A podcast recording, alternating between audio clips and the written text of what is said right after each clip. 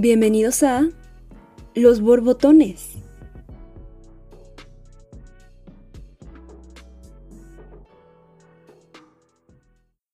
Hey, ¿qué tal? Bienvenidos a la cuarta edición de Los Borbotones. Sí, la cuarta. Increíble que hayamos durado tanto. Nosotros nos los preguntamos también. Pero aquí estamos, felices de estar con ustedes una vez más. Me encuentro con Mayumi Suzuki, un breve aplauso, y con Dani Méndez, Dani Homeboy. Bueno, aplausos, aplausos. Para este, seguimos con este tour de películas de terror psicológico, de ciencia ficción. Y, este, y esta ocasión eh, fue el turno de Possessor, cinta dirigida por Brandon Cronenberg, quien bueno, su papá es, David Cronenberg, igual un reconocido cineasta. Él está tratando de pisar los talones, ahí la lleva. Y bueno, que es básicamente Possessor. Si ustedes tuvieron la oportunidad de ver la película, pues pueden adelantar el recap. Este, aquellos que no la vieron o que son nuevos, les platico rápidamente lo que es Possessor. Está esta agencia, esta organización de como asesinos a sueldo, los cuales con una máquina pueden invadir, bueno, una persona puede invadir conscientemente el cuerpo de un host, o sea, de un de determinado, ahí cómo se llama en español, anfitrión, ah sí, anfitrión. Pueden tomar control total sobre su cuerpo, sus acciones, sus pensamientos, todo. Está bueno, tenemos a nuestro protagonista. Esta película es canadiense, para los que no sepan algunos tenemos a nuestra protagonista Taisa, Taisa Voss, interpretada por, por Andrea Rice Borboch. Espero lo esté pronunciando bien, porque si no se van a burlar de mí. El, el caso es que ella toma eh, posesión de este, de un vato, de su próximo objetivo, quien es un, pues es un pobre diablo, pero que tiene como, no es cuñado, es este, tiene como suegro a un pez gordo de, de unas empresas de minería de datos. Entonces ella se va a embarcar para poder acceder a, este pobre diablo al, que van a poseer para poder llegar al objetivo y poder matarlo. Bueno, ya con el recap enorme que me aventé. Este, les pregunto aquí a mis compañeros Daniel Méndez, Mayumi Suzuki, ¿qué les pareció la película? Cuéntenme. Pues al principio yo me asusté, porque lo que tú dijiste en el, en el capítulo pasado dijiste, es gore. Y dije, ah, ok, o sea, sí va a estar, o sea, como que me preparaste mentalmente para algo súper fuerte y en realidad no lo fue tanto, o sea, sí tiene como más historia, porque a veces cuando son como cosas que se valen mucho de la parte visual y sobre todo como de lo grotesco, como que no tienen ninguna línea de historia, ¿no? Pero esta sí lo tuvo y pues está interesante, o sea, se me hace que es algo, bueno, seguramente lo discutiremos más adelante, pero se me hace algo que a lo mejor no como la manera en que literalmente ejecutan las cosas, pero sí se me hace como totalmente lógico que en nuestra época exista como una organización para que, o sea, mates o elimines a algún obstáculo, ¿no? Sobre todo para la gente que, que tiene mucho dinero. O sea, así como, por ejemplo, en, creo que es La Purga, que también está como esta parte de que los ricos tienen como esa parte de, de querer matar gente y entonces es como de, pues podemos, ¿no? O sea, no importa, o sea, como utilizar recursos que son literalmente recursos humanos para conseguir lo que ellos quieren, como sin interesarles que también son personas, ¿no? Entonces no se me hace como tan disparatada como la historia, ¿no? O sea, la manera sí está muy, muy cabrona en la que, en la que se mete como en el cuerpo de alguien, ¿no? pero se me hace posible y se me hace interesante ese planteamiento. Eh, está bien loco este, este pedo de, de, ya el control mental a través de las máquinas, a través de la digitalización que va, pues va avanzando día con día. Eh, ya, ya, tenemos, ya hemos hablado un poco de eso en el primer capítulo. Tú, Dani, ¿qué, qué pensaste de la movie? ¿Qué te gustó? Ah, bueno, primero retomando lo que tú dijiste, es un, es un pobre diablo muy guapo, güey. Por cierto, creo, creo que es, es, es, es, un personaje muy, muy guapo, pero bueno, en fin, este, siento que es una historia, a pesar de que es una historia sencilla, a pesar de que la, la trama quizá no da para dos horas, siento que quizá dos horas es demasiado, por, por momentos se me hacía como un poco pesada. La idea es muy buena, o sea, yo creo que, que, la manera en la que se desarrolla también es acertada, sobre todo porque siempre te mantiene como al filo de, del asiento, ¿no? vuelvo a lo mismo, a pesar de que es quizá un poco lenta, siempre te mantiene como entretenido sabiendo eh, qué, es lo, qué es lo que va a pasar, ¿no? Y, está muy interesante también esto que, que menciona Mayumi eh, sobre lo, visual y lo gore. También cuando vi el póster tenía otra idea, güey, porque el póster está como, está como muy cabrón, ¿no? está muy creep, güey. E, está... Bueno, para los que no estén, no, no hayan visto el póster, está... Es como un fantasma, ¿no? Incluso, o sea, claramente es la cara ya deformada de la protagonista, pero es como un fantasma atravesando como esta línea, como esta pared invisible que, tanto tememos de la, de la psique. Pero sí, no Como, como la máscara, y, justo está... Eh, eh, me dio miedo, güey. Así a primera impresión, yo dije, va a estar muy perra, o sea, sí me va a asustar bastante. Las, las, escenas están fuertes, no tanto por el hecho que digas, ay, no mames, sangre o eh, un ojo, güey, o algo así, sino porque pues, te da cosita, ¿no? O sea, dices como de, ay, cabrón, sí ha de doler. Pero en general, buena película. Bien, buena película. Sí, güey, es chistoso esta unión entre una buena historia, porque justamente es lo que, decía Mayumi. Podemos ver un, montón de películas gore, no sé, puede ser eh, La Masacre en Texas o, qué sé yo, pero pues la historia es mala. o sea, aceptamos, Leatherface, esa, esa historia es un poco ya mala y choteada. Y así pasa con varias películas gore. Eh, sin embargo, aquí pudieron rescatar esta, esta buena narración, inclusive porque es como una lucha interna de nuestra personaje principal, esta Taisa, de, querer ya cruzar ese límite, porque en la primera escena que vemos, lo disfruta, o sea, cada muerte que, que hace, la, la disfruta, vaya, y está como pensando seriamente en si caer en, en este vicio de la muerte o, o seguir andando? Pues no sé, o sea, esa creo que es una de las cosas que quería platicar con ustedes.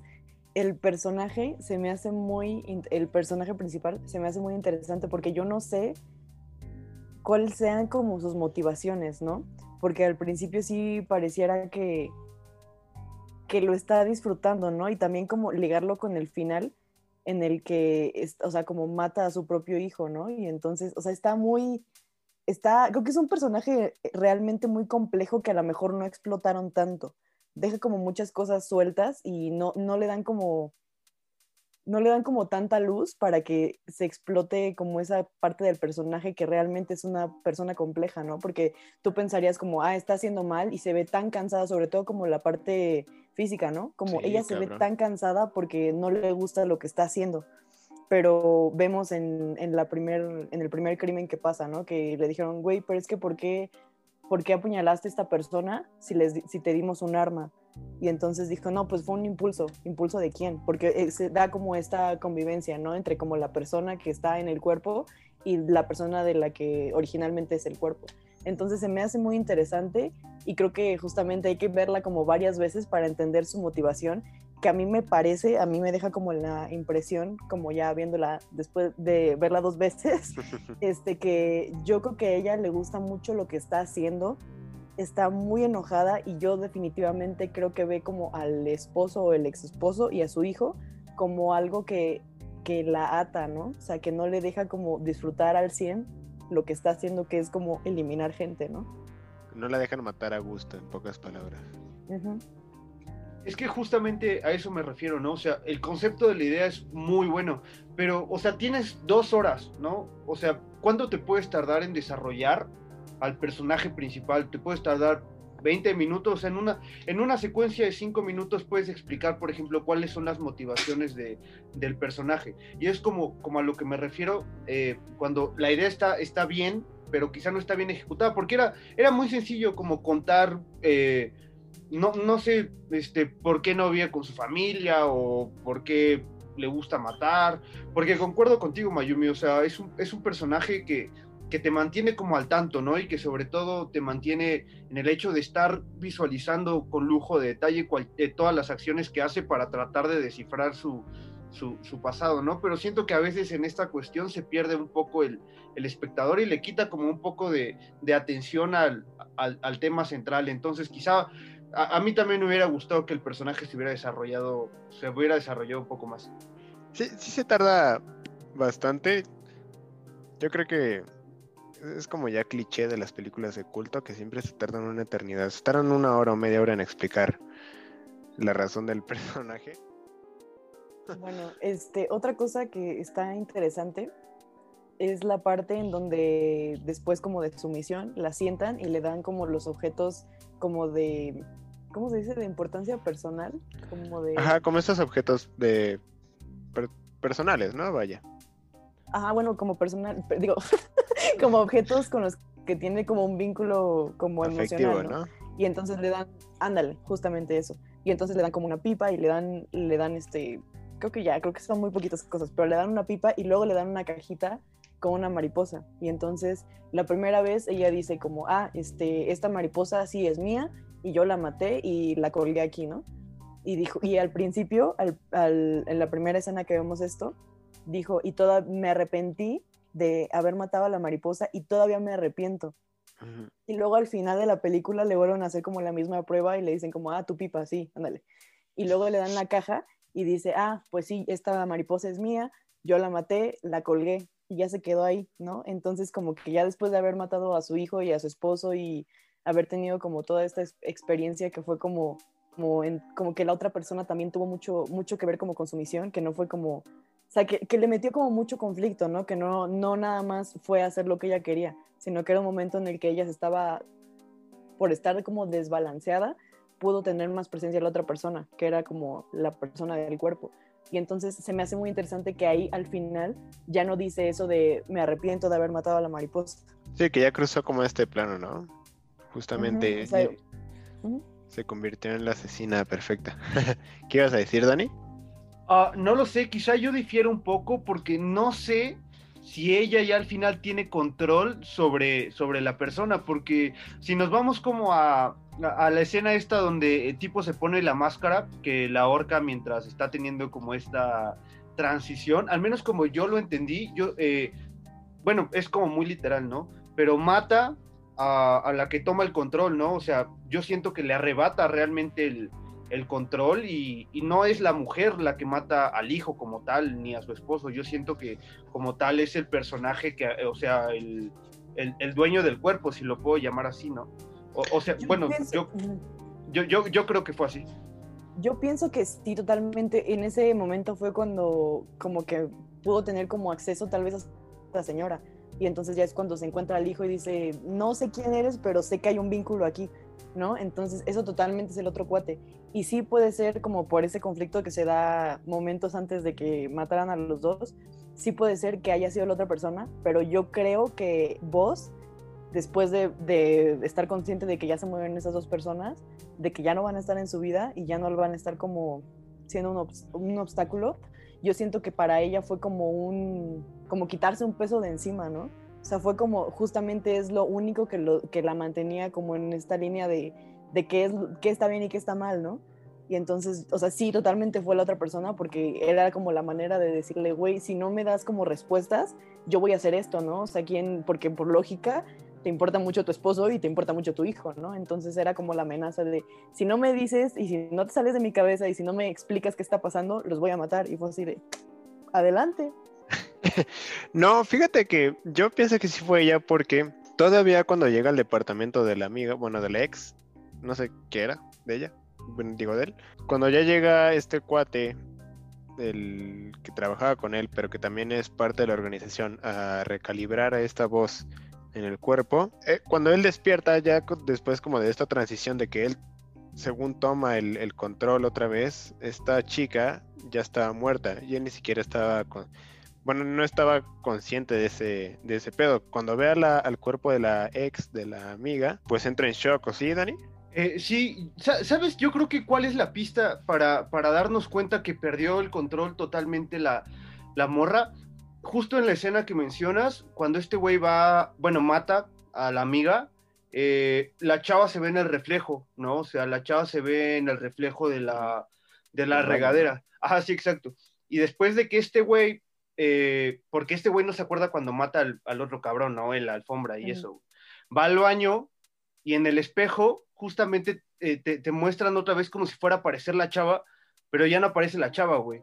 O sea, en el reflejo ya solo aparece el, el, cabrón este. Entonces, quizá esa pueda ser como para la pista, para, para decirnos, güey, pues ahora este cabrón es el que, eh, el que controla, güey, porque justo también cuando se va a suicidar dice como sáquenme, pero pues tampoco sacan a nadie, güey, porque ya no tenía como el control, o sea, solo estaban esperando a que se muriera ese güey para que la morra pudiera... Pudiera salir. Ajá, exacto. Se supone que sale porque hay una parte donde se ve que vomita sangre, ¿no? Está como en, el, en la cámara esta con el visor y vomita sangre esta y dice, está, está sumergiendo, está, está saliendo, vaya. Pero yo más bien queda atrapada entre, entre el poder salir, entre, no, entre como el deseo de este güey de del pobre diablo, entre el deseo del pobre diablo de que no, de que no salga porque quiere respuestas, ¿no? Quiere, quiere saber qué está pasando con, su vida. Pero, son varios, porque también cuando se iba cuando ya está retando este güey a vos, cuando ya le está retando como a dispararse, pues está entre que ella falla, entre que ella no quiere nunca matarse, porque en las tres eh, decisiones que ella debe de tomar para poder sumergirse, como dicen, este, pues no lo hace, no puede matarse, tiene como esta incapacidad de, de, pues tiene, le tiene miedo a la muerte, ¿no? Supongo yo, o sea, no, no es lo suficientemente valiente como para quitarse la vida, pero sí para quitarla. Ahora sí, Mayo, ¿qué decías? Este, respecto a eso de que no la podían como sacar, ¿no? Que se tiene que morir el cuerpo. Pero se me hace muy extraño porque al principio, bueno, más o menos al principio le plantean, ¿no? Le dicen como, tu misión es matar al, al papá de, de, la esposa y a la esposa, y este, para que el hijo se quede con todo. Entonces, en algo, o sea, eso fue como el planteamiento inicial para la misión. Y ya evolucionó todo, ya, o sea, como se cambió de ropa y ya había mucha sangre y todo lo que sea. Y después tienen como una conversación en, como en la parte en donde están como, como en la compañía, donde están las camas y el cuerpo físico de la chava y entonces le dicen como, no, o sea, que ella siga. Entonces como que ahí hay una decisión y, le, y dijo como que siga para, para, que, para ver si logra terminar la misión. Pero según yo, la misión ya se había completado, ¿no? Entonces, como, ¿por qué la, la siguieron mandando para allá? O sea, ¿y por qué la gente que nada más estaba como viendo por el dinero, por qué dijeron como, no, pues que siga adelante? Oh. Está muy raro. Sí, me, me dejaste pensando muy cabrón. Me dejaste en la pendeja totalmente. Este. No había cuenta de eso. No, no, la, no, la, no la había visto así. O, sea, yo creo que pues ya estaba hecho el trabajo, ¿no? El trabajo ya había ya se había cumplido, entonces pues los clientes ya estaban satisfechos. O sea, realmente pues, ya a ellos les vale, yo creo que 3 kilos de, chorizos y si esta chava sigue viva o no. O sea, más bien ya el, como, el, como el apoyo interno de que no se esté muriendo la gente, de que no vaya a quedar catatónica o qué sé yo, este, pues ya es más interna que externa, o sea, ya al final el, el, cliente es el que le vale. Pues sí, debería valerle, ¿no? O sea, como siguiendo la lógica de es una empresa, o sea, ni siquiera conozco a la persona, solamente que me hagan el trabajo y ya. O sea, ¿cuál era? Porque a lo mejor podrías decir como, bueno, también tenía que matarse él mismo, pero si físicamente ellos también tenían como el cuerpo de la persona, no lo pudieron haber matado fácilmente, o sea, no sé, está muy extraño esa parte, ¿no? Quizá, quizá es una de, pues, de las fallas ahí en la coherencia de... Una laguna. Pues, ajá, sí, del argumento, ¿no? otra que yo también encuentro es la cuestión del chip, ¿no? Bueno, esta madre que les ponen en la cabeza, ¿aparecerá en la autopsia una vez que vean al güey. En una parte, en una parte dicen que se disuelve a los cinco días. Oh. Es que como, es que como no, la encontré con subtítulos, güey, pues hay algunas partes que no, entendía bien, entonces pues, yo creo que por eso, güey. Dijiste, no mames, se quedan con chips también. No, pero sí decían eso. Pues ya, bueno, Mayumi ya hizo el favor de encontrarnos una laguna argumental. Creo que sí es, o sea, es muy ambiciosa, porque este es, es el segundo proyecto del director es muy ambiciosa en cuanto a en cuanto a estas narraciones tan tan locas, o sea, tan pues sí, complejas, vaya, y, el querer como siempre darle este tono este torno de, cambio de eventos y cambio de quién tiene el control y, quién es el sumiso y todo este pedo, pues siempre hace confundir uno a la audiencia. En cuanto a bueno, ya en cuanto a la parte estética de la, de la movie, sí me, me mamó el, el uso de luces, el, el guion está aceptable, no sé ustedes. Creo que siento un poco los personajes entre, entre friqueados, entre que están un poco bloqueados o están muy tristes o, su vida se les está llevando mucho la shusha, no lo sé. Ese es como el, pero que le encuentro a la movie. A mí al principio me recordó mucho a, a, Blade Runner, güey, cuando está como mm. la luz amarilla en el, en el antro, bueno, en la fiesta Yo dije, ah, ok, va a ser como, también por el póster, vuelvo al póster. Yo pensé que la iluminación iba a ser como muy parecida a Blade Runner, pero ya después está bien, yo creo que, que eso que mencionas acerca de la tristeza se deja ver muy bien en el color, ¿no? Porque la película es completamente fría. O sea, la película jamás utiliza una iluminación muy fuerte. Cuando, cuando salen a, eh, voy a decir al mundo real, bueno, o sea, cuando están en, e, en la tierra, siempre está nublado, ¿no? Entonces, pues quizá también en la casa de donde está el esposo y, el niño, pues, siempre está oscuro, güey. O sea, realmente todo el tiempo ninguna pinche luz está encendida. El, laboratorio donde los tienen, güey, parece que nada más había un pendejo foco. Entonces, yo creo que, yo creo que está bien sustentado también eso, ¿no? Eh, yo creo que es muy cierto eso que mencionas de la tristeza y se deja ver muy bien en lo... Sí, se refleja, cabrón Sí, exactamente. Pues sí, o sea, concuerdo totalmente con Dani. Creo que el uso del color es muy bueno. Y también en la parte de, cuando tiene como estos como que las memorias se funden, ¿no? Como las memorias de las dos personas, que ahí sí como que le meten mucho color, como mucho rojo, mucho amarillo, eso está muy padre. Y otra cosa que también me gustó como visualmente fue la parte de cuando meten como el espíritu, el espíritu de la chava en el cuerpo del güey. Ah, sí. Cómo, lo, como lo ilustran como con una figura de cera, ¿no? Me gustó mucho esa parte. E-, esa escena de cambio de, como esa transición de materia, de, de mente, de, de de Spitiru, lo que dices, es, ya se les quedó cabrón, o sea, y creo que, o sea, fue, fue shot por shot, el, porque fue como con un hombrecillo de, de arcilla. Se tomaron su tiempo, la verdad, fue un, un proyecto ambicioso. Y eso de los colores, cuando se hace como la, la simbiosis entre, entre Tai y el otro cuate, que se me olvidó su nombre siempre. Colin. Colin. Esta bueno, esta simbiosis, esta fusión que dices entre Colin y Tai, esta dualidad que existe está bien cabrona porque pues este Colin ya quería como reformarse, bueno, quería seguir buenos pasos para quedar bien con, con, el papá y seguir con la chica, etcétera. Y cuando ya llega es la principal a tomar el cuerpo, pues se nota cabrón el cambio de actitud que tiene, que ella es muy fría, muy cortante, como muy calculadora. Entonces, entre que sigue los, los diálogos exactos que decía este güey, nada más con su novia. Y que está como esta pared invisible de, no, es que no te quiero revelar nada porque no sé qué decirte, porque soy nueva en este pedo.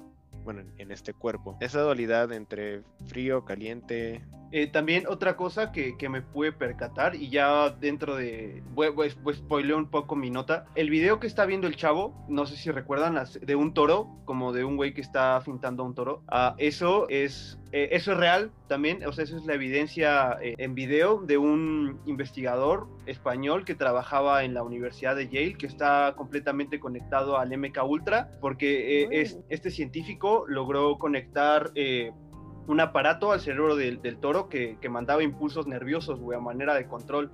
Entonces este científico podía controlar las acciones de, del toro y, podrías, y podía hacer que el toro se enojara sin, sin la intención de, de fintarlo. Eso, eso me pareció también interesante. Obviamente este güey pues, quería saber qué le estaba pasando, porque pues, este güey no tenía la menor idea y pues, supongo que, que se aventó un googlazo rápido y puso como control mental y le apareció el, video de, de, este güey. Sí, a huevo. Pues de hecho tienen como bueno. E, e, esta cajita que se ve al principio y cuando va al baño, como para recalibrarse, pues justamente es como un cuando se lo conectan en la cholla. Igual se ve como este cambio de emociones drásticamente entre que está feliz, va, va pasando por tristeza, luego va pasando por como enojo, desagrado. Entonces, a lo mejor es como un guiño, ¿no? A ese, bueno, es otro guiño a ese experimento que dice Dani. También mi nota es de MK Ultra, por cierto.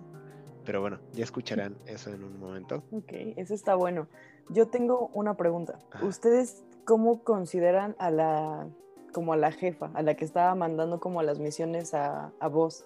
¿Ella es como un villano o ella es como, no, no vamos a decir un héroe, pero o sea, ella está obrando bien o está obrando mal. Pues yo creo que con planear muertes ya, ya, dice mucho.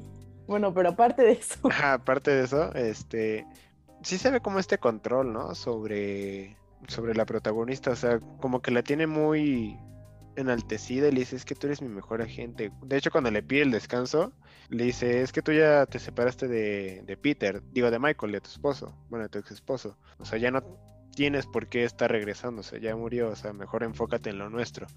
Y pues nada más realmente la estaba cosificando, ¿no? Estaba pues sacándole provecho y porque aparte se quedaban con la empresa, o sea, esta la directora, no sé qué sea, la doctora, le dice, si matamos, bueno, si hacemos como este este golpe, pues seremos prácticamente dueños de, de esta de la empresa de ¿cómo se llama? de su, su, su, su, su, su Sutro. Mm. Sutro. Somos dueños de, de Sutro y, está, y estaríamos en, en, todos lados prácticamente. Entonces, yo creo que sí es como un, como este pedo de cosificación, a lo mejor igual de, le, le, le, envenenó la mente, o sea, le dio un poder tan grande a esta persona de poder matar, o sea, meterse en la piel de cualquiera, poder matar y salirse impune. Pues yo creo que sí, Sería el sueño de todo psicópata. No sé. No, no, con eso de que es el sueño de todo psicópata matar sin saber quién fue, esa no te la creo. Son narcisistas. Todos bueno, sociópata, ¿no? Más bien. Sería más. Ok. Como un sociópata, sí. ¿Y tú, Dani? Pues aquí hay de dos, ¿no? La primera, verla desde un punto moral. Si la vemos desde un juicio moral, pues sí es una villana completamente, ¿no? Porque tanto utiliza a la morra para, para matar como planear asesinatos, reducirle la, la, la, vida útil a la morra porque finalmente le destruyó su vida social, güey, ¿no? O sea, por, por estarla eh, haciendo que chambeara siempre, y esto es también real, ¿no? O sea, cuántas personas no, no acaban con su familia por ser adictas al trabajo. Porque... Sí, exactamente. Ahora, si nos vamos al punto desde el hecho de ser una visionaria, güey, igual y no sería tan villana. ¿Por qué? Porque es un businessazo. O sea, la verdad es un, es un señor business y la manera en la cómo lo logra de matar sin que sepan eh, como la razón o así, eso también está genial, güey. Entonces, igual y por ahí no es tan villana porque aventarte un negocio que sirva y que tengas clientes tan caros y que sea tan discreto, pues ahí está, ah, pues ahí es como para admirarse de la de la señora, ¿no? Porque sobre todo en un mundo en un mundo capitalista donde lo que ocupas es dinero, pues ella supo hacerlo bien, ella supo adaptarse eh, y ver esa necesidad y, explotarla. Entonces yo siento que es como, como una dualidad, ¿no? Pero más inclinada hacia, pues hacia el villano, también que podría utilizarse para, eh, para, para cosas positivas, ¿no? Igual en una de esas, pues hay un güey que sí es muy culero o que sí ha hecho cosas eh, bastante, bastante mala o, o se ha pasado de verga con alguien, pues ahí hasta cierto punto sería entendible que, que, utilizaran el negocio para, para, matarlo, pero si tuviera que encasillarla, pues como villana completamente. Sí, ahí sí siempre, pues, depende del cliente, ¿no? Depende de lo que quiere el cliente. Si quiere salvar a alguien, si quiere matar a un violador, si quiere matar a, no sé, su tío por unos terrenos, qué sé yo. Creo que si es como siempre, está en el limbo el, el pedo de, pues sí, estoy haciendo dinero, con algo que está muy chido. Aparte, pues el avance tecnológico y científico está cabrón, güey. O sea, estoy trasladando toda una mente a otro cuerpo, güey. Pero, pues, sí te verías como muy científico loco, casi, casi. Claro, yo lo preguntaba más por la línea de, primero, de alguna manera está como velando por la, como por las necesidades psicológicas de la chava, ¿no? De voz. Entonces como que, o sea, sí le hace como las pruebas y habla con ella y, o sea, como que sí tiene un trato como muy, casi hasta maternal, ¿no? Justamente puede ser por esta cuestión de la está cosificando, ¿no? Porque es un poquito como su, pues como su invento, ¿no? Por así decirlo. Entonces también por eso puede que la, que la cuide tanto y que la procure, porque también hay una escena, ¿no? En que le dice como, ¿estás segura de que quieres seguir con esto? Y la chava nada más la voltea a ver así como de, ay, güey, ya te dije. Y le dije, bueno, ok, ok. Entonces se ve como eso, ¿no? Entonces, este, y al final hay una escena en la que le dicen, oye, este, si se queda más tiempo en el cuerpo, puede tener como un daño irreversible, ¿no? Como mentalmente ya no se va a poder curar. Y la chava le dijo como, no, que se quede. Pero este que se quede, o sea, ¿cómo lo leen ustedes? Como es, ella sabe que como este es su trabajo y le gusta lo que está haciendo y que quiere ir como al máximo que pueda llevar como cada misión, o es o se está viendo muy mala onda y está diciendo como, pues no me importa, güey, o sea, tiene que terminar la misión y que lo haga, ¿no? A como de lugar, así nos cueste como su salud mental. Pues es que la morra como tal ya no tiene otra cosa, o sea, pues ya, ya perdió todo, a la morra ya no le puede pasar como, como nada más, o sea, si la morra... Si la morra se queda... un perro, güey. exacto, o sea, si la morra se queda loca, pues ya ni pedo, o sea, pues aunque sea yo la cuido, ¿no? Eh, pues yo diría que lo hace por buena onda, yo diría que lo hace por buen pedo, porque es como, es como el suicidio, ¿no? Yo lo veo con este güey, yo lo veo con el, con el vato este. Yo ya no me hubiera quedado ganas de vivir después de las pendejadas que cometí, ¿me entiendes? O sea, en primera puede ser que me agarre la poli, güey, y me avienten toda la pendeja vida en la cárcel. La, segunda, güey, es que ya quedé bien pinche loquísimo, ¿no? O sea, ya mi mente se acaba de... Mi mente se acaba de resetear mal pedo. Y la tercera... Sí, exacto. Y la tercera es que estos güeyes de la empresa que yo no conozco me van a perseguir toda la vida. Entonces, lo mejor que le pudo pasar a este cabrón era, era, era la cuestión de, del suicidio. Entonces, yo, yo creo que la señora, bueno, la jefa, la patrona, la doña, lo hace, yo creo que sí lo hace por buen pedo. Por, pues porque yo concuerdo en eso que dice Mayumi, pues es que es como, es como su creación, ¿no? O sea, el, el creador siempre va a tener esta fijación de proteger lo que, lo que él hizo. Entonces yo creo que sí es por más por buena onda que por otra cosa. Aparte el querer ver, ¿no? Como si pues lo que creaste sí culmina lo para lo que lo programaste, para lo que lo tanto entrenaste e hiciste, ¿no? Sí, sí, la verdad es que no me cae muy bien ese personaje. De hecho, aparte actúa feo la, chava, entonces este no sé, me, me causa mucho cringe la, la, señora, pero el, el, el, ver este, este pedo de que pues pobre morra, ya quería retirarse, ya quería pues volver a hacer su vida y bueno, y está entre que le dicen de, oye, pues no te vayas. Y, la protagonista con sed de, querer llevar más al límite el pedo de hasta dónde puedo volver a... ¿Hasta cuándo voy a volver a matar, no? Más bien dice, pues sabes que hago un último y, nos vamos. Entonces yo creo que está entre su, su deseo de, de matar, de, de poder saciarse de ese, no sé si vicio, yo creo que sería vicio de ese placer, no sé qué sea para ella. Y pues la carga laboral, o sea, la carga de comprometerse con lo que con lo que se contrató a la agencia. Está, está en un dilema la, la pobre. También creo que es otro personaje que pudieron haber como desarrollado más. No, ¿ustedes por qué creen que no puede matarse vos? ¿Por qué no puede pues, suicidarse? Pues yo creo que ella estaba esperando a que la sacaran, ¿no? Y como que, como que ellos tienen como un sistema. Y entonces era como en el momento que dijera como, sácame de aquí, como que regresaban su, como su alma a su cuerpo. Y entonces ya el que se moría era el otro, ¿no? Entonces era una como una cosa como muy rara. Y ya ahí quedaba.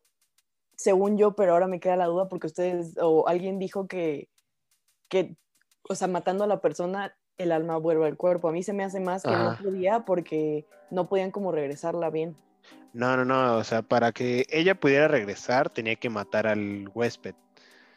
O sea, que tuviera muerte cerebral, ya que no hubiera actividad para que su conciencia pudiera regresar, para que la pudieran sacar, vaya. Pero ella nunca toma esta como decisión de, pues ya me tengo que ir, o sea, me tengo que salir de aquí, me tengo que matar. Ese es realmente el, el dilema, el si matarme, bueno, el poder matarme o, no. Pero entonces, ¿por qué antes de hacerlo dice sáquenme? Va, para tener preparado como el, o sea, para el momento que se desconecte el cerebro, vaya eh, a la par sacar la conciencia. Antes de que ah, te la idea.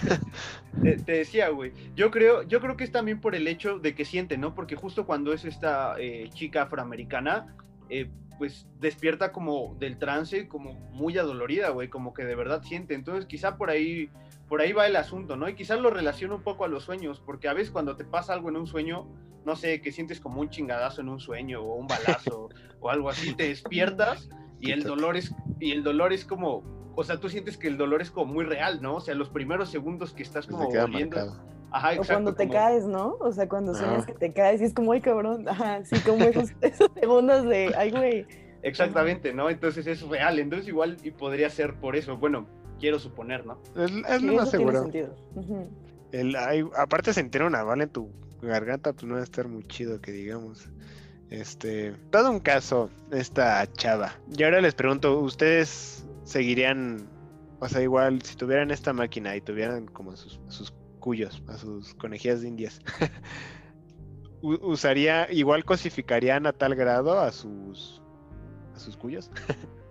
o así serían. Está muy feo, entrarían en la parte ética de, oye, no, pues es mi, es mi empleado, no lo puedo dejar morir o no puedo dejar que se quede atrapado. Está complicado porque yo siento que para todo hay personas. Entonces, si tú realmente como encontraras la manera de hacer eso, y pones un anuncio en internet literalmente de como de, ¿quién quiere dedicarse a esto? Va a haber alguien que lo quiera hacer, ¿no? Entonces, o sea, ¿cómo puedes decirle a alguien como, no, es que lo que tú quieres hacer, o sea, a perro. No, te voy a, o sea, no te lo voy a como a permitir, ¿no? O sea, ¿cómo le dices a alguien que te está diciendo como yo lo quiero hacer, es que tú estás mal. Entonces, o sea, pues no sé, ¿no? Entonces está, está difícil porque seguramente hay alguien que se, prestaría para eso. Seguramente. más de uno, probablemente. Sí, claro. Pero no sé, está muy difícil porque sí se me, se me hace como lógico la parte de que tengas que procurar mucho la parte psicológica de la persona, ¿no? Porque así como, como está experimentando lo de, o sea, matar varias personas, también puede tener como un, un cambio ahí, ¿no? O sea, le puede pasar algo y entonces, ¿qué tal si se te, o sea, te la voltea, ¿no? Entonces sí es una cosa de mucho cuidado, pero, pero no está feo, ¿no? O sea, está feo como usar a gente para... Yo no clasifico, dices. Sí, no, no, se me hace terrible eso. Y más para un fin que sea como de dinero, ¿no? O sea, como monetizar con una persona para matar gente. No, no juegues, eso está muy feo. Así sea como la persona una escoria de la vida, o sea, la verdad es que no. con una escoria se puede. Yo creo que sí se puede ver. Pero ¿con qué parámetros vas a decir tú eres una escoria? bueno, o sea, lo primero es que esa escoria sepa usar el, el pinche instrumento. El... claro. Siento que Dani va a decir que sí le va a sacar un chingo de dinero. Yo también siento eso. eh, pues sí, pero no, güey. Ahí te va, ahí te va. A ver. Igual y por lo que yo optaría sería por yo ser el que hace todo, güey, ¿no? O sea, yo optaría por ser como el patrón y el jefe, de saber, ¿sabes qué, güey? O sea, yo, yo, yo soy responsable de mis actos, yo soy responsable de mis consecuencias, ¿no? Yo no voy a, a, jalar a esta broncota a alguien más, no le voy a arruinar la vida a alguien más, ¿no? O sea, ya estoy haciendo como suficiente daño como para dejar más víctimas colaterales de las que ya deja mi chamba. Entonces, yo optaría por eso, por ser como yo mi propio mi propio patrón y, sobre todo también por, por la cuestión de la confidencialidad, porque cuántos casos no hemos visto de personas que no sé, trabajan en la CIA, güey, o, o, no sé, en, cualquier eh, dependencia gubernamental o, secreta. Donde Los queman al final. Y, güey, o sea, en cuanto, en cuanto quiere como decir algo, pum, mágicamente la persona o desaparece o se muere, güey. Entonces, pues no me arriesgaría y preferiría yo hacer el que esté haciendo, haciendo el business. Tú serías el hitman por excelencia. aparte, no sé, algo que me sorprende mucho es que tienen como, no, no voy a llamarlo superpoderes, ¿no?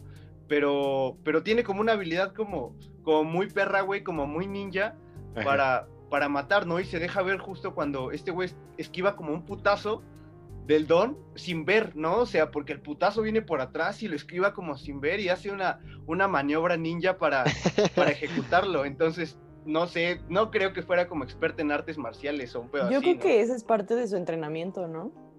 Ah, también, también, sí, sí puede ser. puede ser. No lo había pensado. O también yo creo que, pues, como su conciencia, además de estar viendo con los ojos del, del host, pues ha de estar como viendo todo el pedo, ¿no? Yo creo que tiene una imagen 360 de, de lo que está pasando a su alrededor. O a lo mejor hizo su entrenamiento y yo nomás. Como las moscas, güey. Ajá, con las moscas, güey, que tienen mil ojos, güey. Igual puede ser. ojos en la espalda. Como lo, ¿Cómo se llama esa serie? Cumbia Ninja. Cumbia Ninja. Eres un hombre de cultura, Rick. Yo lo sé, yo lo sé. Bueno, todo esto fue el análisis y review de Possessor de, Brandon Cronenberg. Tienen otras seis películas más, espero que les guste. Igual busquen a su papá, se llama David Cronenberg, tiene una vasta carrera cinematográfica. Y bueno, sin más ni menos, vámonos al corte musical. Espero que les guste esto que se llama 180 dB de Apex Twin.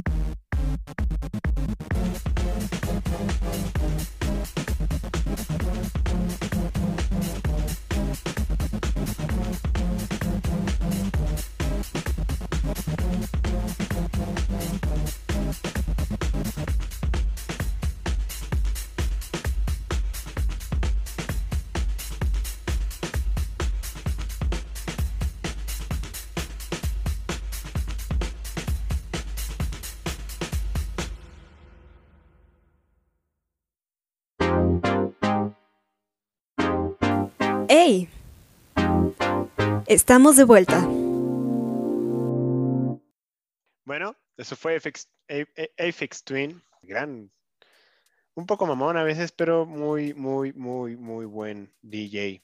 Si le han tenido oportunidad de escucharlo, ya sea en Corona Capital o Baidora, pues qué suerte tienen ustedes y los envidio mucho. Pero ahora vámonos a nuestra zona de, de noticias. Eh, ya saben, las noticias van un poco relacionadas con la película. Y bueno, Mayumi, ¿por qué no nos introduces tu, noticia? Ok, bueno, ahora les traigo una noticia. Bueno, es, es un. Es un. Ay, carajo, ¿cuál es la palabra? Es un. Es un artículo de un blog que habla un poco de la. de cómo es que la violencia por por, con uso de cuchillo ha aumentado como en los últimos años. Últimos años hablamos de 2016 para acá. ¿Y esto cómo lo relaciono con la película? Pues me llamó mucho la atención esta escena en la que creo que ya lo mencioné anteriormente, pero otra vez, este que en el primer crimen que vivimos en la película, este, le, ya cuando estaban como dando el feedback de lo que había pasado, la, como la, la doctora, la jefa, le preguntó a vos, oye, este, ¿por qué lo acuchillaste si te dimos una pistola. Y entonces le dijo, no, pues este, era como, parecía más conveniente, o era como el impulso, y le dijo el impulso de quién, ¿no?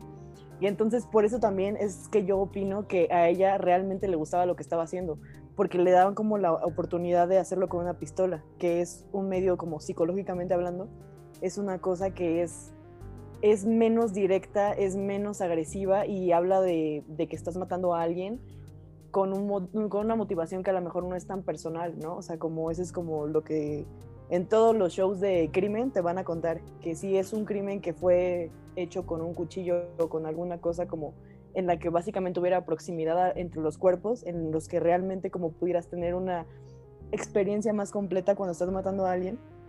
Esto, quiere, esto nos habla de, de que era una persona que era muy cercana a nosotras, a nosotras, una persona muy cercana a nosotros o que era como una motivación bastante personal, ¿no? Por ejemplo, es muy común que un asesino a sueldo use una pistola. Es muy común que una persona que esté matando, por ejemplo, la mataviejitas, ¿no? Ella ahorcaba a la gente, pero era como una cuestión como personal, lo podemos llamar así, porque ella como en cada, en cada una de sus víctimas encontraba a su mamá, ¿no? Entonces era como, pues estar como viviendo como esa, como esa violencia, ¿no? Entonces era algo personal, lo que hacía era ahorcar a las personas y era como una cosa muy, muy personal, ¿no? más íntima. ándale, justamente era como un proceso más íntimo y era una experiencia en la que tú tenías como se habla mucho de ver a las personas cuando su alma sale de su cuerpo, ¿no? Cuando dan el último respiro. Entonces, ese tipo de cosas nada más las puedes realmente apreciar si estás, si tienes mucha proximidad con el cuerpo de la persona que estás matando, ¿no? Entonces me llamó mucho la atención y por eso esa es como la justificación de por qué yo digo que a ella le gustaba lo que estaba haciendo y disfrutaba de matar gente, ¿no? Entonces, este, pues este artículo nos habla un poco de cómo es que se pasó como de la violencia con arma a la violencia con, con cuchillo. Entonces está hablando de muchas cosas, ¿no? Por ejemplo, dice, menciona un libro en el que se, se habla del caso de una persona que se llamaba Philip, una, una, persona que se llamaba Philip Lawrence y este es un caso de 1995. Fue en Inglaterra y básicamente lo que pasó, él, él era un profesor y entonces estaba dentro de la escuela, se percata de que su, uno de sus alumnos está siendo agredido en la parte de afuera de la escuela por una, una pandilla y entonces él se mete como al conflicto para tratar de ayudar a su alumno y pues matan a los dos, ¿no? Matan al alumno y matan al profesor. Y entonces este libro dice que a partir como de que este, fue, este incidente fue como el parteaguas, ¿no? Entonces dicen, a partir de este momento fue que, por lo menos en Inglaterra, empezó a predominar más la cultura de, de matar a gente o incluso de cargar con un cuchillo, ¿no? Entonces, este, se me hace interesante porque habla de muchas cosas, ¿no? Habla, por ejemplo, de las regulaciones como legales, ¿no? Que hay muchos lugares en donde es, es este, sí está regulado el no traer un arma como una pistola literalmente, pero los cuchillos son permitidos, ¿no? Como para defensa personal y cosas así. Pero también habla de un como factor como de, generaciones, ¿no? como más o menos como lo de qué pasa cuando le dices a una persona que nació en el, en el 2000 como agarra un teléfono en el aire y entonces la persona va a hacer esto en vez de esto, ¿no? Como más o menos ese mismo fenómeno pasa con qué tan peligroso perciben a un cuchillo. Entonces antes era como de, pues realmente no te puede hacer daño una persona con un cuchillo, ¿no? Y ahorita si hablas con cualquier persona que tenga que ver como con formación de seguridad o con una persona que te esté como dando un curso de defensa personal, todas estas personas te van a decir, si ves un cuchillo, corre. Cosa que antes era como, no, no se pensaba así, ¿no? Porque era como de, pues si no trae un arma, pues si estás lejos ya, ya la armaste. Y no, ya no es así, eso como que cambió, ¿no? Entonces hay muchas cosas por las que las, los cuchillos son ahora más predominantes, ¿no? También es esta parte que ahora nosotros procuramos menos como, como sociedad, procuramos menos la, la, integridad de otras personas, ¿no? Entonces es muy común como cargar con un objeto que nos puede lastimar a nosotros y en un momento dado pues también puede llevar, te puedes llevar a varias personas como inocentes, ¿no? Más allá de nada más usarlo en caso de que te estén agrediendo. Y pues sí me hizo interesante. El, usar cuchillos siempre es como, yo siempre lo he visto como este accesorio que te hace ver como súper cool o súper varas, porque pues no es como un arma tan grande, pero al final sí es, sí es un arma, ¿no? Yo vi un pinche, un, bueno, me han, es esa parte... me, han sacado cuchillos y es como, no, así estoy bien, gracias, ten todo. Que es, es lo mismo, es como los residuos de esa, como de esa mentalidad de si no es un, si no es una pistola, no te puede hacer daño, ¿no? Pero realmente estás cargando con algo que puede matar a una persona de una manera impresionantemente fácil, ¿no? Entonces sí, o sea, como que también el hecho de ver como la cosa más chiquita, ¿no? De que sea portátil, de que sea de, ah, pues te cabe, lo puedes traer de llavero, como ese tipo de cosas, también, al, o sea, como viendo como este, los números, pues realmente todo eso ha aumentado la, la agresividad con cuchillo. ¿no? Yo no me imaginaba nada que eso, eh, nada de lo que mencionas y pues, sabes, ahora que, que, que, lo analizo tienes mucha razón, ¿no? Porque sí es una cuestión más de, más de intimidad, ¿no? Y de, sobre todo de, de hacer un trabajo como más meticuloso, ¿no?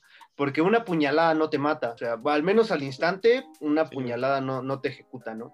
Entonces sí es como ir con una convicción mayor, ¿no? Porque son cuatro o cinco puñaladas para poder asesinar a alguien, ¿no? Y, y sobre todo yo creo que te ha de, dar esta sensación, pues también supongo que sientes la sangre, ¿no? O sea, y, y, supongo que sientes cómo entra la navaja y cómo, y cómo corta, entonces supongo que también tiene que ver mucho, mucho con esto, con la sensación que te, Totalmente, que te, sí. que te genera, ¿no? Porque es, es, muy sencillo matar a alguien con, con una pistola, ¿no? Y tú, tú, bien lo dices, lo matas a un kilómetro de distancia o lo puedes matar con un sniper y pues, pues no hay pedo, ¿no? Entonces, sí, sí, sí tiene, sí tiene mucho sentido justamente lo que mencionas. Y jamás me imaginé que también pudiera ser como algo generacional, que, que pudiera ser, no, no, sé si llamarlo moda, pero no sé si.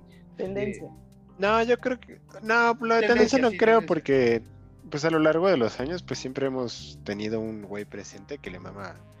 Bueno, que ha matado con cuchillo, ¿no? O sea, tenemos a Jack el Destripador de la época victoriana que desollaba y, y todo a, a, las víctimas con su cuchillo. Tenemos a, al caníbal, ¿cómo se llama? Ed Kempler. No. Bueno, ese güey.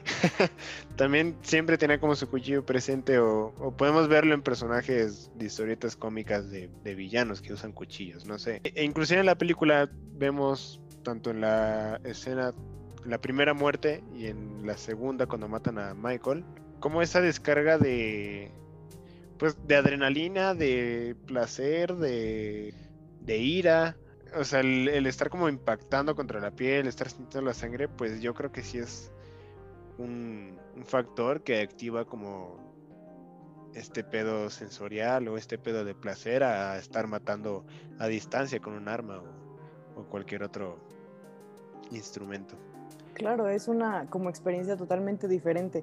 Y también como al principio, en, cuando no se tenían como tantos estudios de, como de, mecánica de, los crímenes, cuando veían como una persona que la habían ah, este, acuchillado varias veces, tendían a pensar que no podía ser una mujer. ¿Por qué? Porque es cansado estar acuchillando a una persona, ¿no? Entonces, como decían, no, pues las mujeres no pueden, no tienen como estos arranques de ira como un cabrón y todo este, este tipo de cuestiones, este, pues también ahí como que se veía algo interesante, ¿no? Pero pues sí, o sea, imagínate estar como ese movimiento repetidas veces y pues obviamente no es como si estuvieras dándole a, un, a una hoja de papel, ¿no? Es algo muy grueso y tiene su dificultad y a veces si te si chocas con un hueso, pues también es como un es como una cosa que incluso te puede quebrar el cuchillo y ese tipo de cosas, ¿no? Entonces también es un reto, es muy, es muy interesante, hay muchas cosas que van dentro de la mecánica de, de acuchillar a alguien.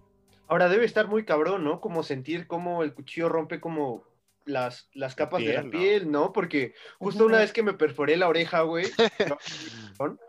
este, pues, pues, cuando me atravesé el arete, o sea, tú sientes como el arete va como rompiendo las, ah, las diferentes capas, ¿no? Entonces ahora imagínate, no sé, güey, así como en la panza, ¿no? Sentir cómo, cómo vas como abriendo todas las, putas capas. Y ahora eh, creo que eh, ya, ya para lo, lo, de la película, este, no, no sé por qué no, no, no, se me había ocurrido antes, pero creo que lo, lo, que le da valor al argumento de Mayumi, que dice que lo hacía como por gusto, es, es, la cuestión de la sangre, porque no se acuerdan que agarra como, pone sus dedos en la sangre y empieza como, como a ver la sangre, güey. Al menos yo, yo no me imagino tocando una sangre ajena, porque debe estar caliente como la chingada, güey. Sí, aparte espesa, viscoye. Sí, no, entonces, bueno, creo que quizá con eso sí le damos ya el palomazo a Mayumi con su argumento de que sí lo hacía por, por gusto. Bueno, pues ya le dedicaremos un capítulo después a todo el tema del acuchillamiento. ¿Vamos con tu nota, Dani, o...?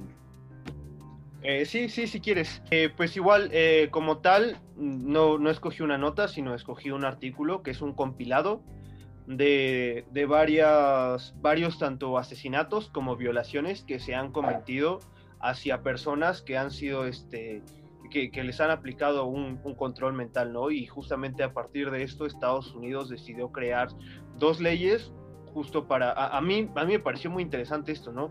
bueno, ya sabes, estos güeyes piensan en todo siempre, ¿no? Eh, donde, donde menciona eh, que se, se, se, va a la cárcel o se toma como, como, como delincuente a la persona que induzca a, a, un, a un, trance a, a, otro sujeto y lo haga cometer este, algún, algún crimen o, algo por el estilo, ¿no? Y también para la otra parte está absuelto de toda responsabilidad, claro, siempre y cuando sea comprobable, güey, porque puedes argumentar que te hipnotizaron, ¿no? Pero siempre y cuando sea comprobable, puedes este, quedar completamente absuelto de, cualquier crimen debido a, que te manipularon mentalmente. Y justo esto se origina después de que un, un médico eh, que había utilizado a lo largo de, varios años las técnicas de control mental, indujo a su esposa en un trance y provocó que la esposa se suicidara. A pesar de, a pesar de esto y que no encontraran como pista, decían, puta madre, pero ¿por qué se suicidó? No encontramos razón por, por, la cual se suicidó la, mujer. Encontraron que el, que el marido había sido el culpable. Otro caso también fue el de un abogado que tenía ya 12 años de experiencia especializado en divorcios que utilizaba el control mental justificando, eh, por ejemplo, hacia las mujeres. Se especificaba, eh, se centraba en las mujeres y utilizaba supuestamente el trance para desbloquear como estos recuerdos que quizá la, la pareja la había golpeado, la había violado en alguna ocasión, como que tenían suprimidos, pero lo, lo utilizaba para abusar sexualmente de las, de las pacientes. Entonces, esa fue otra, otra razón. Y en este mismo artículo también menciona lo del, lo del estudiante, lo del investigador español que, ayudó al MK Ultra. Y el último tema que, toma, ahí me pareció muy interesante, ya también spoileando un poco tu nota sobre el MK Ultra, eh, mencionan que el asesino de John Lennon eh, y el que también eh, ejecutó el, el, atentado contra el Papa, que no lo pudo matar, mm. estaban bajo los efectos de un control mental porque ambos argumentan que eran voces que le decían, ¿no? Y no encontraron como indicios de esquizofrenia o algo parecido.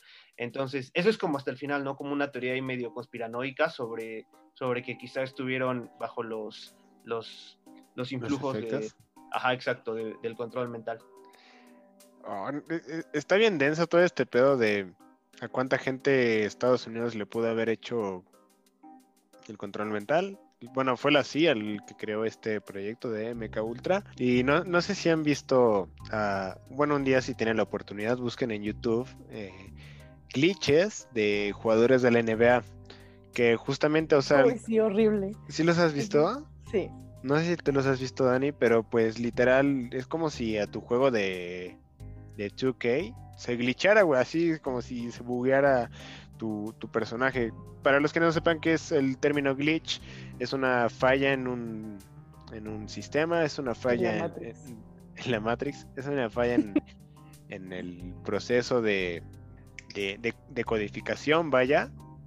Entonces está como ese, ese tope, es como un tope, por así decirlo, en, en una serie. Ustedes ven a estas personas, porque los partidos pues, están grabados en vivo y puedes ver a grandes personajes de la NBA cómo se quedan vagando en el aire, cómo se quedan, eh, sí, o sea, se quedan en la luna literal. Le ha pasado mucho a, Shaquille O'Neal, no sé si recuerdan este gigantón de los Lakers, en un programa de, de análisis de NBA, esto fue hace poco, hace como un año, o sea, literal, el, güey se quedó con la, con la boca abierta, que se le caía la baba, viendo una cámara, mientras que los otros tres compañeros seguían en su pedo. Entonces, todo esto se queda así como dos minutos, Shaquille O'Neal. Todo esto se dice que puede ser gracias a. Bueno, no gracias, más bien es, es consecuencia de, de proyectos de control mental, de que pues, se queda tu, tu tu cerebro lavado, de que se queda en shock, vaya. Pero más impresionante que esos de los, de los deportistas, porque a lo mejor los deportistas puedes como argumentarlo diciendo, pues son personas como bruscas, ¿no? Que no cuidan mucho, por ejemplo, un jugador de americano, ¿no? O sea, que es como súper, pues sí, brusco, como el, el tipo de como de, de, entrenamientos que tienen, entonces puedes decir fácilmente como, ah, pues lóbulo frontal jodido, y ya con eso pues matas muchísimas cosas, ¿no? Pero hay unos, de, por ejemplo, de, de, creo que de Katy Perry. No manches, ah, dan un buen de miedo. O sea, que también así como que están hablando y como que se resetean. O sea, es impresionante. han sido varios artistas y locutores, digo locutores, este, los de tele, los presentadores, digo. o sea, puede ser, puedes argumentar que es eh, deporte de contacto, pero pues el básquetbol hoy en día es de los deportes donde menos contactos hay, creo ya está como muy limitado el, pedo. Y pues aún así, o sea, ya entrando, entrando también en temas conspiranoicos, pues dicen que entre la NBA y los círculos masones y de elite, pues son, son grandes y se meten en muchos embrollos que no deberían de meterse, pero tienen mucho dinero y poder, así que tienen, tienen los recursos y la curiosidad. Y bueno, pues ya adelantándoles, de mi nota es sobre el MK Ultra. Yo les traigo una pequeña, pues como un recordatorio de qué fue el MK Ultra. Fue un proyecto de parte de, las, de la CIA. Fue esto en los 50. Uno de los, uno de los doctores que trabajó en este proyecto fue el doctor Frank Olson. Fue este quien empezó con los con las investigaciones y los experimentos. ¿Cómo se inducía a alguien con MK Ultra con LSD? LCD o con... Sí, en serio, que no digas. ya me ve Dani con cara de que, de que miento, pero no, o sea, realmente... Bueno, cuando escuchamos control mental, vemos a un señor muy loquito lavando cerebros, pero no, simplemente es inducir a alguien con una droga muy potente para que sean susceptibles a tus órdenes y a tus, y a tus comandos, vaya.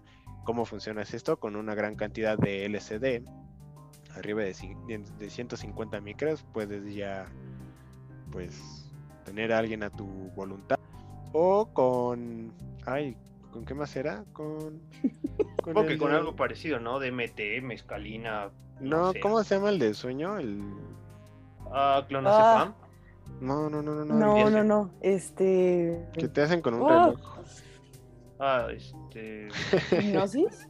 hipnosis. También se, se, incursionó mucho en este pedo de la hipnosis. Y la terapia electroconvulsiva. O sea, hace terapia de shock.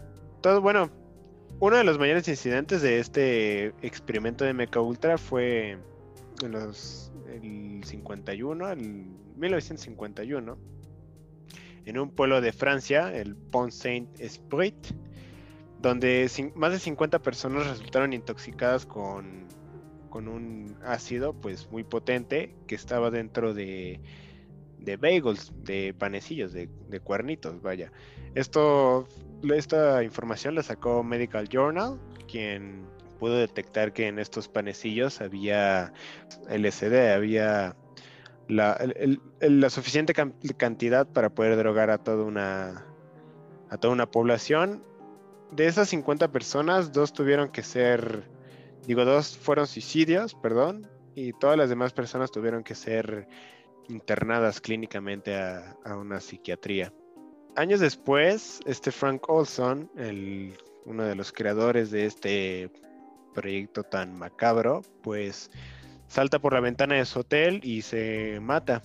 Todos dicen, ahí están las teorías que con el que estaba, que era su, pues era un rango alto, era como su general, qué sé yo, su jefe. Eh, lo indució, le, le, metió LCD, le hizo MK Ultra y lo, tiró. Bueno, le ordenó que se tirara por, por la ventana de su hotel. Ya años después, en los 70 se cierra totalmente esta investigación. La CIA declara que sí es, bueno, se hace responsable de que hicieron este tipo de aberraciones. Se quemarían un montón de documentos, pero todos se guardaron. Eh, bueno, no todos. Fueron unos 20.000 documentos que se incendiaron, que se destruyeron. Y hay unos pocos sobrevivientes en, en páginas del gobierno de Estados Unidos para que tú puedas consultarlos.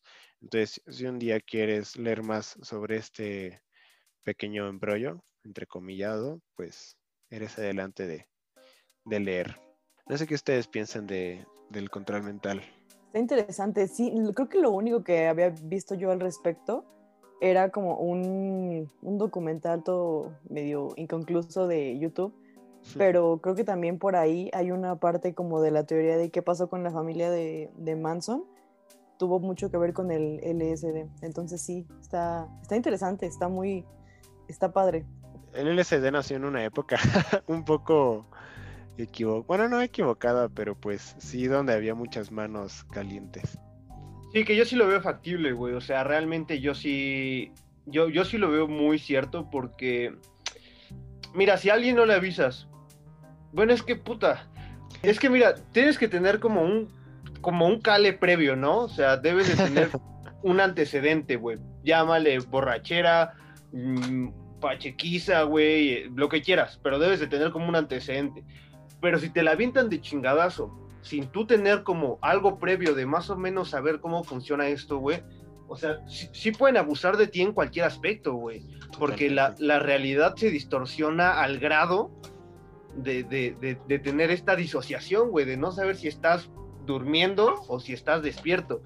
Entonces, si por ahí un ente te dice, oye, güey, yo soy parte de, yo, yo soy parte como de, de, tus pensamientos, güey, o esto no es real, o sea, de verdad sí, te hacen creer que no es real, güey. Realmente sí puedes caer en esta confusión de, perder el piso y de, decir, puta, sí tienes razón, esto, esto no es real, esto no está sucediendo. Y sobre todo vuelvo a lo mismo, si lo das a alguien que no tiene esta experiencia, güey, y que sobre todo no tiene como un gurú que, que lo guíe, o sea, sí puede terminar en, eh, en algo catastrófico, ¿no? Porque está comprobado que, que, que hay, hay, personas que después de, de, consumir LSD sin, sin, que alguien los guíe, güey, sí puede desarrollar algún trastorno psicológico y, y, y, de primera mano te puedo decir que un mal trip de LSD es lo más culero que te puede pasar en la vida, güey. Entonces, sí, sí, tiene sentido, güey. Sí es, sí es una droga bastante potente. Son muchos químicos actuando en tu cuerpo. Pues es bien sabido, ¿no? Que siempre hay un compa desmadroso de la prepa o secundaria que por un mal viaje de LSD se quedó alucinando, se quedó en el trip, como dirían la, la chaviza. este es, es, una cosa de sí tomarse muy, muy serio. No te puedes echar un, cuadro, un ajo así al, al ahí se va. Es, es maquiavélico hasta cierto punto, hasta ver dónde puede llegar un gobierno para tener como el, el control o para ver hasta dónde puede llegar sus capacidades científicas, ¿no? Dónde, hasta dónde pueden llegar nuevas armas, porque pues todos los gobiernos de potencia pues siempre están buscando una innovación de armas. Pues tal, tal vez como este, como movimiento, descubrimiento, tal vez este es como el origen de todo lo, lo que es como conspiranoico, ¿no? Sobre todo como en Estados Unidos, siempre hay como una persona que desconfía absolutamente de todo, ¿no? Yo he visto videos incluso de, del agua, ¿no? Que dicen como, no, es que el agua americana está, está, infestada. Está, no, este, está como modificada, ¿no? Entonces, o sea, de todo, de todo hay como, si buscas en YouTube, de todo vas a encontrar que hay una persona que, que con argumentos más o menos como creíbles te va a decir como, no, es que eso también lo modificaron. No, es que esto también. a lo mejor de ahí empezó como toda esta paranoia, ¿no? De la 5G y todo el pedo. Ya ves, que, ya ves qué pasó con lo de las mascarillas cuando empezó la... Ah, pues simplemente las sandeces que se inventaba la gente del coronavirus en, en Gringolandia. Pues a veces sí me hacían dudar, güey. O sea, te voy a ser sincero, de repente... Sí, es que no tienen malos argumentos. O sea, de repente hay cosas, hay personas muy sobrias que se te paran enfrente y dices, ay, güey, o sea... Así, espera, se me, está, ocurriendo un argumento. Pero es que por eso pasan cosas como el fenómeno de Charles Manson, ¿no? O sea, tú dices, pues es que es una persona muy sobria, totalmente le creo, está impresionante. se ve poca madre ese viejito, pero no. este... E, e, está bien loco, porque también los... O sea, toda teoría conspiratoria, por luego más absurda que suene, eh, hasta tratas de buscarle el, bueno, ¿qué tal si sí? O sea, ¿qué tal si sí pasó que mataron a Kennedy a propósito para tal, tal, tal? ¿Quién sabe? Realmente... Pues de hecho Kennedy tuvo que ver en el MK Ultra, ¿no, güey? Ajá, fue partidario, creo. Sí, creo que fue durante su gobierno, güey. bueno, eso, eso dice el Black Ops, ¿no? Güey, pues podemos ver Black Ops y ahí está un claro ejemplo de MK Ultra. Excelente juego, Daniel. Muchas gracias por ese, por ese, por esa referencia. Todo lo mejor para ti, Rick. bueno, pues ya después de tanta, no sandez, pero sí mucho de Braille, como siempre, damos por terminada el episodio de hoy, el episodio cuarto. Espero que les haya gustado. Eh, la siguiente película, Daniel, no sé, Daniel o Mayumi, ¿a quién le tocaba? Dani. A Dani, ¿no? La siguiente película, Daniel, por favor, eh, la audiencia. Sí, claro, pues siguiendo con esta tónica de, las cuestiones mentales y del de Braille y, este, entretenerse un poco, la siguiente película que vamos a ver es Oz, del director Jordan Peele. Y ese es, eh, está, está buena, la primera vez que la... Bueno, no les voy a decir nada, está muy buena. ya les spoilemos mucho por hoy, véanlo ustedes. Pero sí, ya la he visto, gran movie. Me gusta más que Get Out. Bueno, pues si no tiene nada más que decir, yo creo que sería un hasta pronto. Gracias por estar con los borbotones. Hasta la próxima.